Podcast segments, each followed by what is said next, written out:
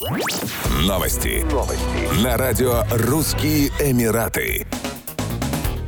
Дубайской полиции потребовалось всего полчаса, чтобы вернуть туристу, забытый в такси в новогоднюю ночь, 76 тысяч дирхамов наличными. Турист заявил о пропаже в туристическую службу в мобильном приложении полиции Дубая в 2 часа ночи. Он надеялся, что стражи порядка вернут ему кошелек с долларами и дирхамами. Группа туристической полиции немедленно приступила к розыску такси, в салоне которого остался бумажник. Они отследили автомобиль, который высадил туриста у отеля, а затем связались с водителем. Все мероприятия были завершены в течение получаса часа. Стражи порядка также похвалили за честность таксиста, который сохранил кошелек с деньгами и вернул его полиции. Арабский турист, в свою очередь, выразил благодарность стражам порядка за быстрое реагирование и возврат всей суммы.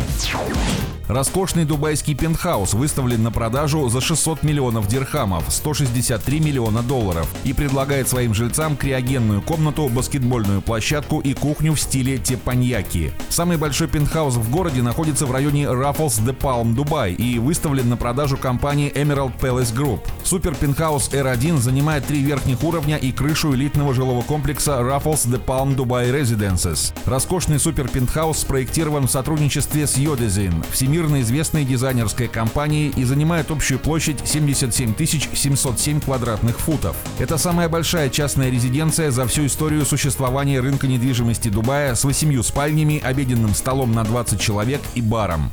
Еще больше новостей читайте на сайте RussianEmirates.com